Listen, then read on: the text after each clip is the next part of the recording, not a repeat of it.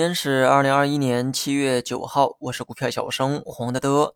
市场表现的呢很有韧性哈，这是往好了说，难听点说呢就是磨叽，涨不多也跌不多，指数呢一直在三千五门口晃悠，总是牵动着一批人的心。最近呢外围市场啊又开始出现了动荡，A 股呢也跟着摇晃。今天盘中又上演了一次过山车，看结果呢依旧是很平静，看过程呢依旧是很刺激。虽然所有指数都是绿色结束。但个股活跃度在盘中呢有明显的回暖，全天呢也保持着两千六百多家的上涨数量。只要不是拿着金融和消费股，那么今天呢过得还算是平安。一提到平安，就想到了中国平安。我相信已经有人被埋了。我说过，这些蓝筹是给有经验的老股民关注的。随着股价的持续下跌，我认为价值会慢慢体现。但如果问何时会反弹，这我可答不上来。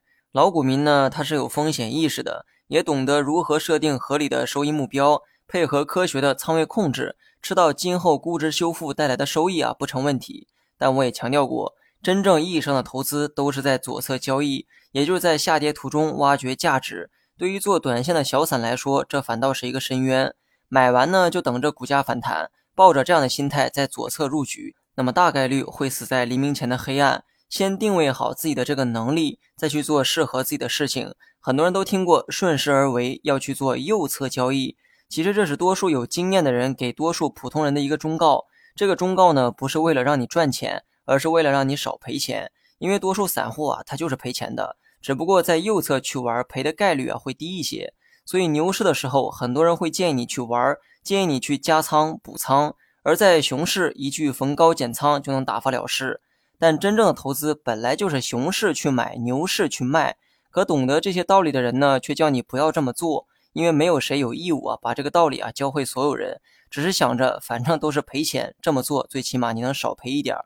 仔细想一想，我刚才说的那些话哈，其实呢都不难理解，只是很多人啊缺乏思考的能力。我刚才说的话价值百万，这个可不是我吹嘘，能纠正一个人的价值观的东西，它不值百万吗？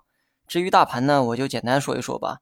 虽然今天呢没能收阳线，但最起码盘中的拉升幅度很积极，五日线向下的趋势得到了一定的缓解，周 K 线的头部压力啊始终呢还在，三五五五点也没有被击穿。但由于日线表现的比较积极，再加上距离三五五五点还有一定的空间，所以在没破三千五百点之前，日线呢你可以预期一波止跌或者是小反弹。